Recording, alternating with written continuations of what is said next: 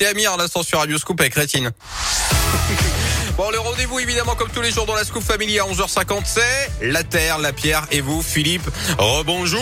Rebonjour Yannick, bonjour à Bon, tous. c'est- mercredi aujourd'hui, un jour des sorties. Hein et, et oui, effectivement, et le film événement dans les salles aujourd'hui, c'est Goliath. Dans ma région, comme Margot, les gens meurent en silence.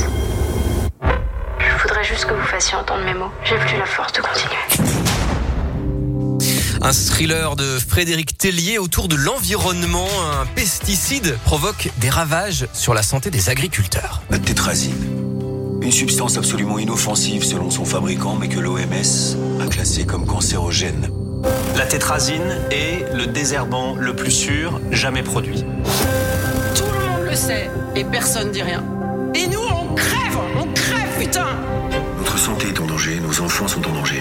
Certains le savent et nous mentent.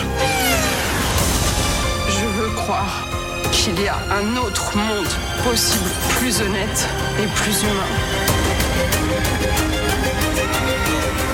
Pierre Ninet, un lobbyiste sans scrupules au service des géants de l'industrie agroalimentaire, est prêt à tout pour vendre son poison. Mais l'avocat Gilles Lelouch et l'activiste Emmanuel Berco organisent la résistance. Et cette fiction, qui sort donc aujourd'hui, nous rappelle que, eh bien justement, ce n'est pas que de la fiction.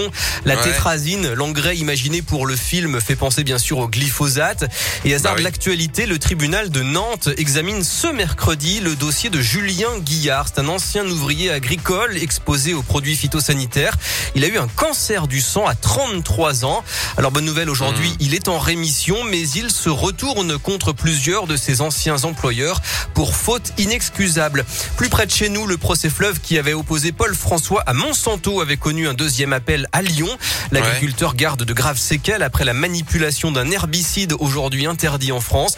Et finalement, il a fait définitivement condamner le géant américain par la justice. Et puis plus récemment, encore souvenez-vous l'affaire dite des bébés sans bras, des enfants Oui, nés avec ah des malformations des membres dans des zones agricoles. Il y aurait un cluster dans la région, hein, c'est-à-dire de nombreux cas rapprochés dans le département de l'Ain. À ce Ouais. stade, l'influence des engrais n'est pas établie, mais fortement soupçonnée.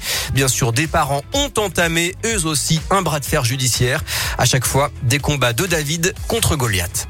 Voilà. En tout cas, voilà, ça c'est une une rubrique qui sait vous mettre aussi en alerte. Hein, et vous le faites très bien, Philippe Lapierre. Merci beaucoup. Revenez demain 11h50 pour le retour de la Terre, la Pierre et vous. Cette rubrique à retrouver dès maintenant en podcast hein, sur radioscope.com. Retour de la rédaction. Tout est pour tout pour toute l'actu de ce mercredi 9 mars euh, dans un instant pile à midi. Et en attendant d'y arriver, je vous fais débarquer Adèle. Elle débarque maintenant là.